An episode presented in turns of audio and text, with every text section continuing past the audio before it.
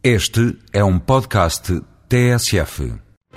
O conceito nórdico de flexi-segurança cada vez mais debatido na União Europeia, a eurodeputada Jamila Madeira explica em que consiste este modelo. A flexi-segurança eh, é um modelo político que foi estruturado seguindo a premissa que é necessário adaptar o mercado de trabalho às realidades dos dias de hoje, não só às realidades de que hoje os postos de trabalho eh, já não são para a vida, se calhar já, já não há há 30 anos, mas há 50 anos eram, e que necessariamente existe uma necessidade de adaptar o trabalhador e a empresa às diferentes exigências do mercado de trabalho.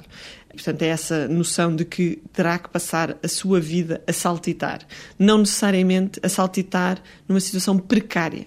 E, portanto, a lógica de flexigurança pretende dar esse lado de flexibilidade, mas pretende dar também o lado de garantias ao trabalhador, ou seja, que ele vai sucessivamente adequando às diferentes realidades.